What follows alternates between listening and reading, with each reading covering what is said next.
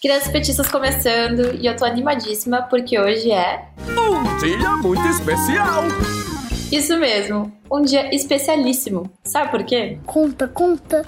O especial Dia das Crianças com José Genuíno rendeu tanta conversa boa que sobrou assunto pra gente fazer mais um episódio com ele. Agora solta o alerta de spoiler. Havia uma efervescência teórica e política muito grande no Brasil e no mundo. Ele contou não só os babados sobre as várias tendências que formam o PT, como também falou sobre a renovação que vem acontecendo no partido. Que o Partido dos Trabalhadores é para dar vez e voz àqueles que nunca tiveram vez e voz. E claro, a gente também quer saber o que ele pensa sobre a política com a possibilidade de um outro mundo possível. Os carros ficavam enfeitados, as pessoas saíam com roupas enfeitadas da cabeça aos pés. Tudo isso intermediado pela nossa estrela. Sim, a Maria. E hoje eu vou trazer aqui os melhores momentos do Crianças Petistas com um dos grandes ícones do nosso PT. Sem falar que, no segundo bloco, a gente tem a foto da Duda Weber, pequenininha com genuíno, e eu vou revelar tudo. Bora juntos? Roda a vinheta. Crianças Petistas. Olá, essas petinhas! Tava com saudade dessa saudação. Crianças Petistas no ar, em definitivo para todo o Brasil, em áudio e vídeo. Lembrando que se você quer a sua foto na nossa página, é só dar um pulo nas redes sociais do PT, arroba PT Brasil, e também nas nossas redes, arroba Crianças Petistas no Instagram e no Facebook, e arroba Crias Petistas no Twitter, ou X, se você for da turma do Elon Musk e tudo mais. Merchan feito, chegou o momento do bônus que vai deixar o coração de todo mundo bem quentinho mais um pouco do papo da Maria com o nosso querido José Genuíno. Depois ainda tem o quadro rolante e a foto da nossa criança petista, a Duda Weber. Mas é daqui a pouco. Primeiro, a gente esquenta os motores com o Genuíno explicando as várias tendências que formam o PT. Isso mesmo. Como qualquer família, a gente se ama, mas também diverge, também discute. A força do nosso partido está justamente na pluralidade. Então acompanha só. Uma coisa que nem todo mundo sabe é que desde aquele começo o PT já tinha várias tendências, até pelo tamanho do partido. Então, queria pedir para você explicar para quem está ouvindo e assistindo o que, que são essas tendências. O PT nasceu com a pluralidade ideológica, pluralidade é, teórica, aglutinando várias posições de esquerda dentro do mesmo partido a partir de um projeto político e de uma tática política. Na, eu entrei no PT como militante do, da tendência que era um partido revolucionário comunista e nessa experiência, naquele momento que o país passava por uma democratização, também havia uma efervescência teórica e política muito grande no Brasil e no mundo. E eu vivi no nascimento do PT essa efervescência.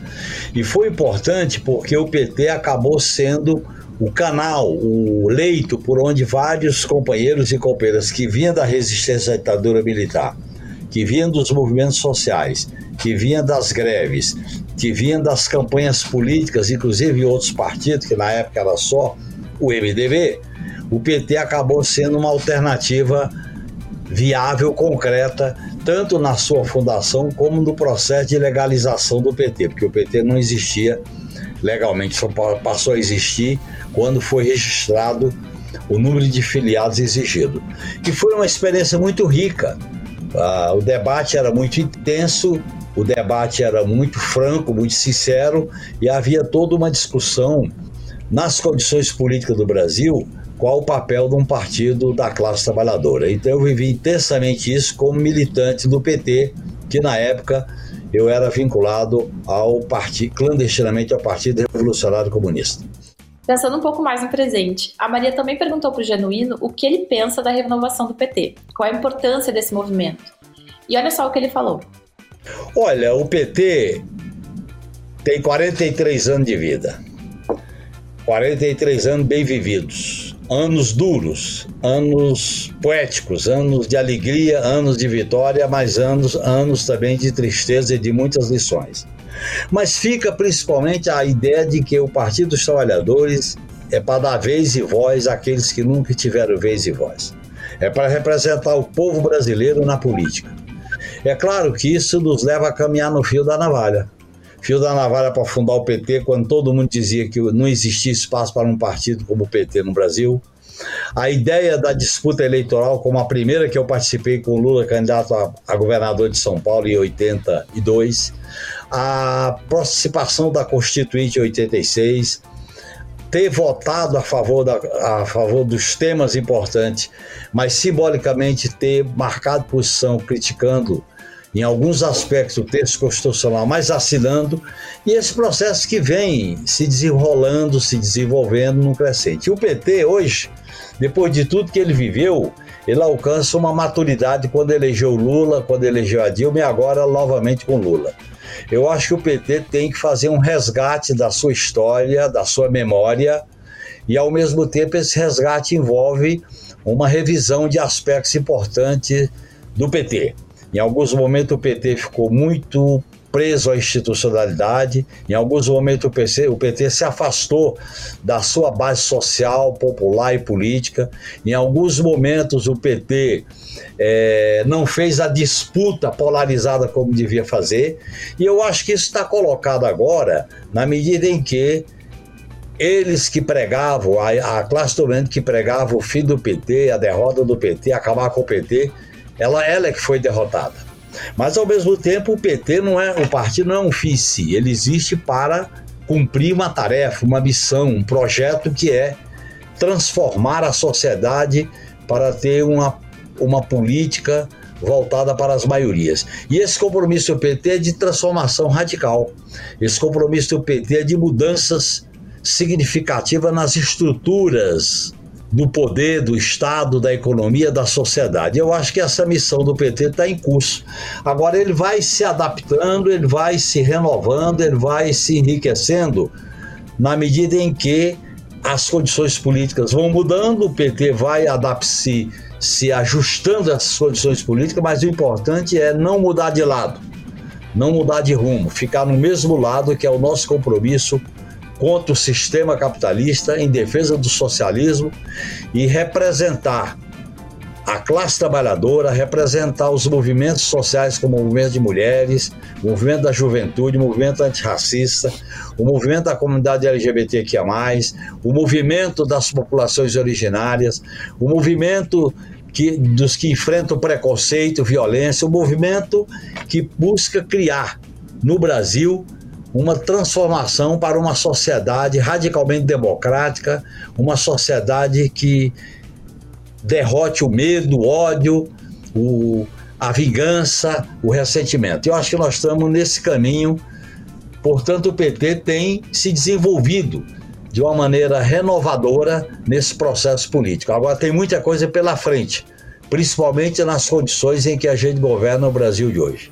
A gente está chegando no fim desse primeiro bloco, mas eu queria aproveitar a sua experiência para uma reflexão com a gente. É, na eleição, as pessoas pensam muito mais no voto para presidente, para governador, para prefeitura, e não dão a mesma atenção para os vereadores, deputados estaduais, deputados federais. É, qual é o impacto disso e que alerta e o conselho você deixa para quem está nos ouvindo que vai votar em 2024? Olha, as campanhas eleitorais, as primeiras campanhas do PT, até a campanha de até a campanha de 2002 eram campanhas mais alegres, mais politizadas. Eram campanhas mais festivas, eram campanhas que as ruas se enfeitavam. Campanha que os carros se enfeitavam. Não havia essa violência, essa intolerância, esse preconceito que acabou penetrando na política com a criminalização da política. Portanto, a eleição é um grande momento para que o Partido dos Trabalhadores, seja no plano executivo, seja no plano legislativo, entrar em contato com a população. Lamentavelmente, o nosso sistema político eleitoral é um sistema uninominal. Devia ser um sistema de votar no partido, votar na lista e com base nos princípios da fidelidade, com base nos princípios de respeito às decisões do partido. Então a política, quando ela é um projeto coletivo que se expressa no programa, na tática, nas palavras de ordem, ela fica mais interessante. Agora, a campanha de hoje, ela, ela é uma campanha um pouco triste, ela é uma campanha muito da televisão, ela é uma campanha muito... Há muita proibição na campanha eleitoral. Ah, eu fui Eu vivi momentos tristes da campanha eleitoral do Lula do segundo turno de 89, enfrentando a intolerância dos coloridos, enfrentando os desaforos. Mas o PT sempre fez uma campanha da alegria. A luta do PT é uma luta da felicidade coletiva, da alegria, do desabrochamento. É uma campanha daqueles que querem construir o futuro com alegria, com paixão, com desejo. E no meu modo de entender, a gente tem que recuperar isso para que a campanha eleitoral seja um momento de conscientização, de politização, que cada voto traga vontades coletivas, traga decisão política para transformar e mudar o país e a gente ter uma sociedade radicalmente democrática. Eu acho que essa mudança de como as campanhas são feitas hoje em dia é, também é muito reflexo de como a mídia tratou o, o PT e a política nacional nos, nos, últimos anos, né? Então, assim, foi um massacre que o senhor passou, a sua família passou, que outras famílias no Brasil envolvidas com política passaram. É, eu venho do Rio Grande do Sul, a gente tem o caso da Maria do Rosário, da filha da Maria do Rosário. Então, assim, a gente tem essa coisa também de que política passou a ser uma coisa muito pesada e que é importante esse movimento de, de voltar a respirar que a gente está tendo agora, né? Então, a gente até achei engraçado que você falou dos carros enfeitados nas campanhas antigas. É, a gente tem um quadro aqui no podcast que chama VIPs, Veículos Inegavelmente Petistas, que são essas imagens antigas de carros muito enfeitados, de, de famílias que adesivavam todo o carro para sair na rua. É, enfim, é outra forma de é, pintava as casas, inclusive cedia muro das casas para a gente fazer propaganda. A gente escrevia os nomes, as palavras de ordem, os símbolos das casas cedidas. Os carros ficavam enfeitados, as pessoas saíam com roupas enfeitadas da cabeça aos pés. Uma, teve uma campanha eleitoral que a Miruna se enfeitou inteiramente com adesivo na roupa. Era o dia de. A campanha eleitoral tem que ser uma festa, não pode ser uma coisa triste. A criminalização da política, particularmente a criminalização na tentativa de atingir o PT com o mensalão depois com Lava Jato, é, atingiu a política de um modo geral. E a política deixou de ser aquela disputa de ideias, de projeto, aquela disputa de causas, para ser uma disputa de interesses. Mas o PT tem que manter a essência do que eram as suas campanhas politizadoras e engajadoras. A campanha eleitoral é o momento da gente conquistar a representação que deve vir carregada de causas, de amor, de afeto, de objetivos programáticos. Sim, é essa, é essa proposta do, do podcast, da parceria do Crianças Petistas com o PT Nacional também. É resgatar esse pensar política de uma forma afetiva, de uma forma carinhosa, é, trazendo essas lembranças que a gente tem de quando era criança, de como era. É, eu adorava ir para campanha. Eu, eu cresci indo em atividade de, de campanha com os meus pais por serem militantes e para mim era o máximo. Eu adorava quando era ano de eleição. E aí quando eu converso com pessoas que são mais novas do que eu agora, quando a gente fez essa, esse movimento de né, para as pessoas tirarem o título, votarem aos 16 anos essa última eleição. E as pessoas assim, ah, mas eu não gosto de política. Eu ficava assim, gente, mas era tão bom, era uma coisa tão maravilhosa quando chegava o ano de eleição, ainda por cima era divertido. É, bom, mas de toda forma, deputado José Genuíno, em nome de toda a nossa audiência e da, da nossa equipe aqui do, do Crianças Petistas com o PT Nacional, queria te agradecer muito por ter vindo conversar com a gente, por ter disponibilizado esse tempo. E pessoalmente fico muito feliz de ter, ter tido essa oportunidade. Eu quero parabenizar vocês, eu quero parabenizar o PT, eu quero dizer que é muito importante esse elo que une gerações. Um projeto socialista, um projeto popular e democrático, ele une gerações na perspectiva de futuro. E uma maneira importante é a gente resgatar a política no que ela tem de disputa de ideias, de projeto, de causa, de sonho. A política sem sonhos e sem utopia, ela fica chata, ela fica sisuda, ela fica intolerante. Vamos resgatar a política como foi aquela manifestação no dia 30 de outubro, quando Lula ganhou a eleição contra o inominável, contra a tentativa fascista de ganhar a eleição no Brasil. Eu acho que vale a pena a gente fazer política como um exercício de emancipação como exercício de cidadania, como exercício de um projeto coletivo.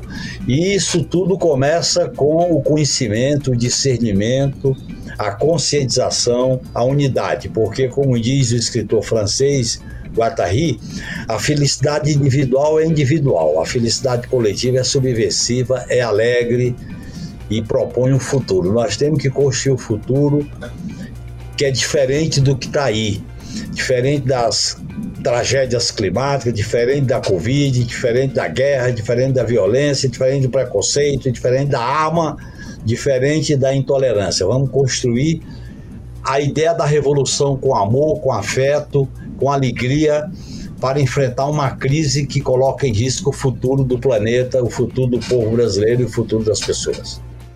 É isso. Que mensagem maravilhosa.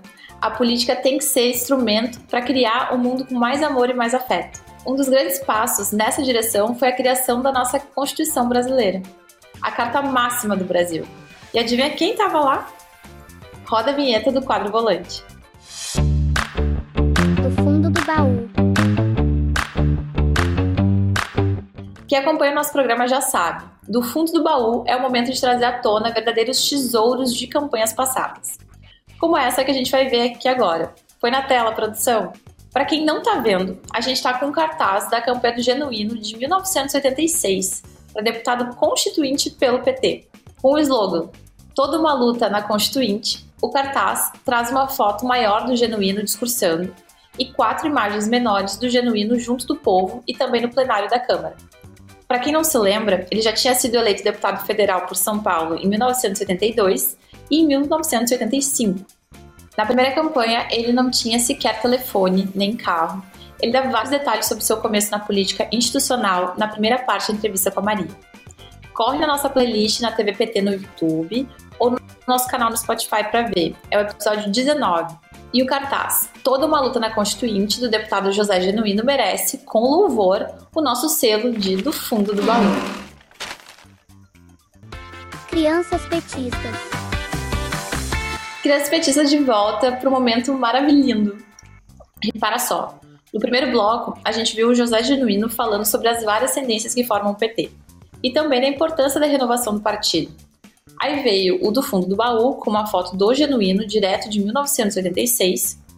Vale lembrar que ele foi eleito e fez parte da Assembleia Constituinte. Pois agora, nesse segundo bloco, a gente faz uma viagem no tempo.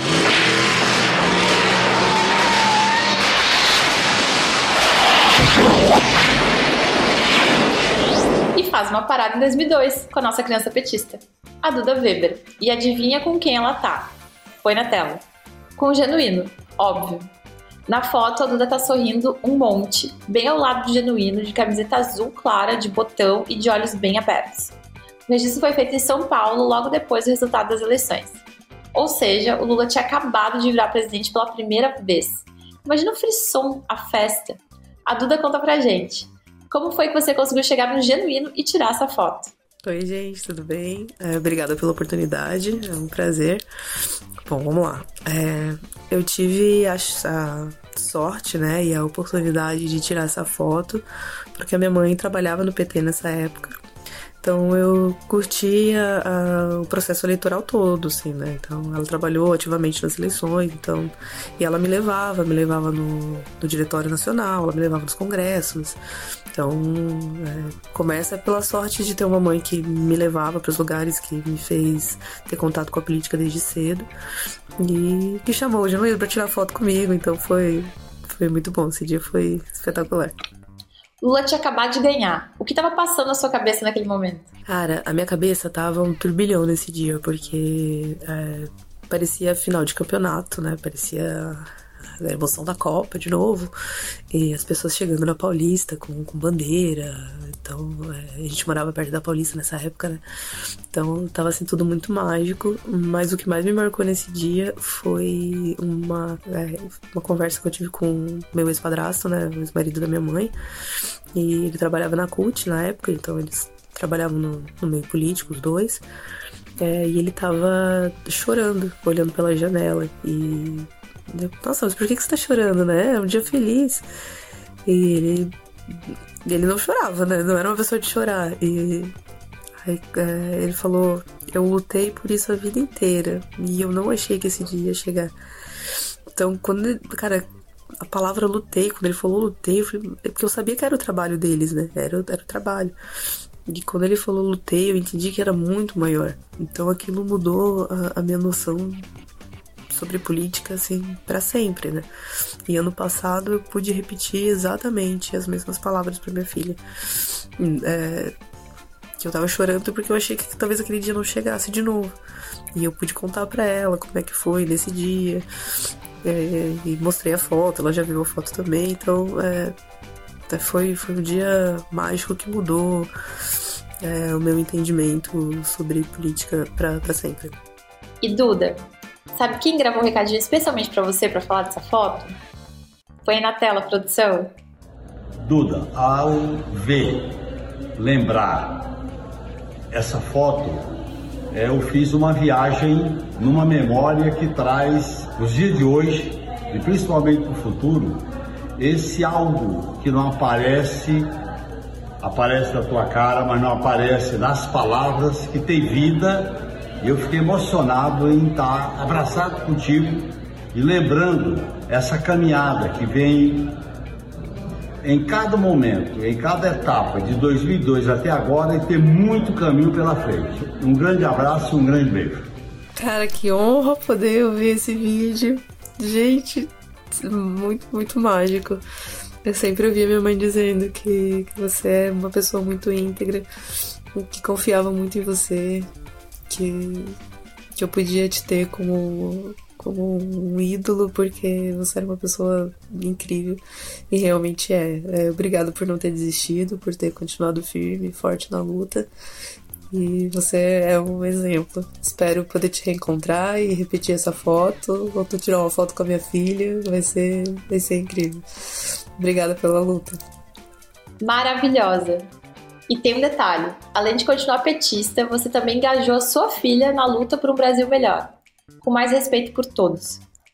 Como você trabalha a educação política no dia a dia da Alice? Nossa, te confessar que quando eu parei para pensar assim, será que eu faço as coisas pela Alice? Será que eu explico para ela? Será que ela tem? Será que eu tô fazendo um bom papel? E me pegou, me pegou legal pensando aqui. É, mas sempre foi muito natural, né? Uh, ensinar para ela o respeito às minorias.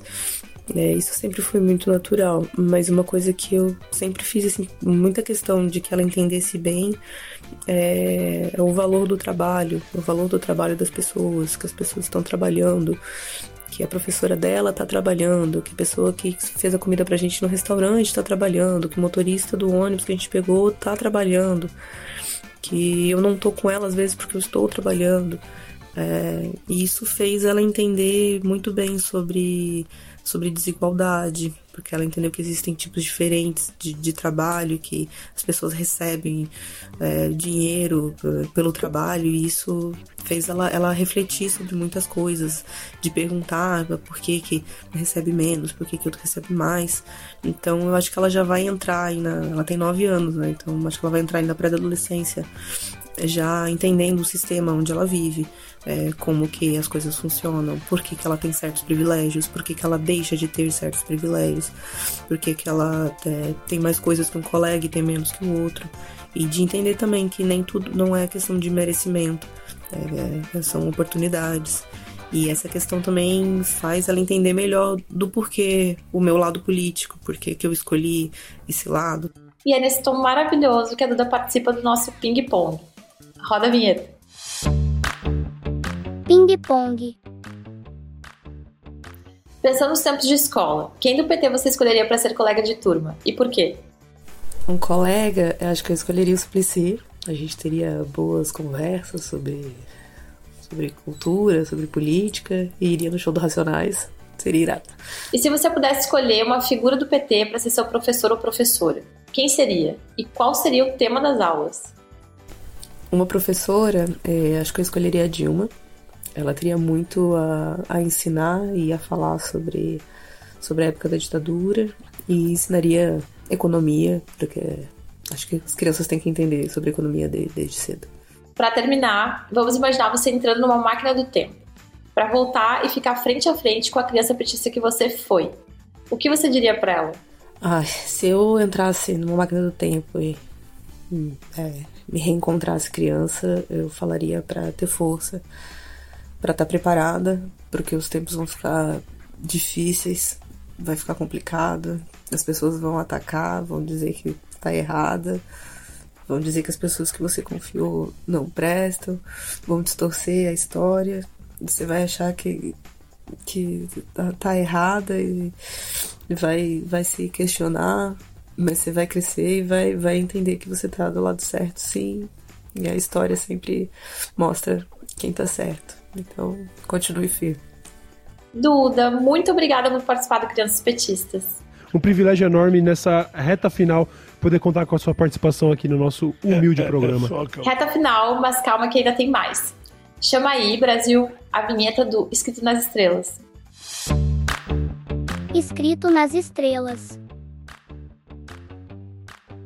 Chega o momento que a gente lê as sugestões, desabafos, palpites de loteria, tudo, os comentários, lógico. o primeiro é muito especial, a nossa equipe vai pôr na tela.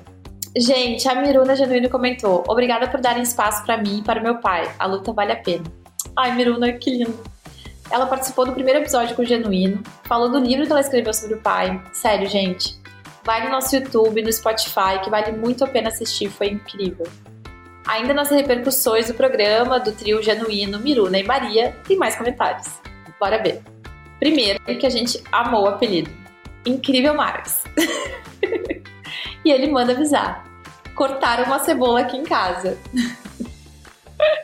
A nossa equipe toda também se emocionou. Incrível, Marcos. Estamos juntos sempre.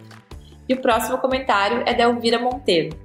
Ah, se os homens públicos fossem semelhantes ao genuíno. Pode crer, Elvira. Genuíno passou por tudo que passou e continua na luta. A gente tem muito, muito mesmo a aprender com ele. Tem mais um último comentário, agora da Maria Monteiro. Bota na tela pra gente ver. Abre aspas para ela o Pulha Marreco uh, tem que pagar pelo caro prejuízo moral, financeiro, psicológico que causou a tantas pessoas. Sempre votei no genuíno.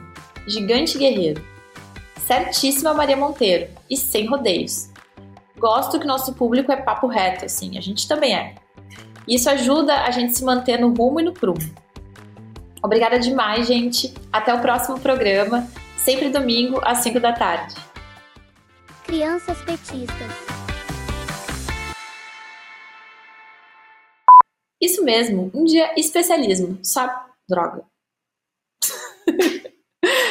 Ele contou não só os babados sobre as várias tendências que formam o PT, como também falou sobre a revolução. Calma. Mas hoje eu vou trazer os melhores momentos dos criadores. Deus. A Miru. Droga eu tava muito pequenininha, eu não vi que era Miruna Miruna. uh,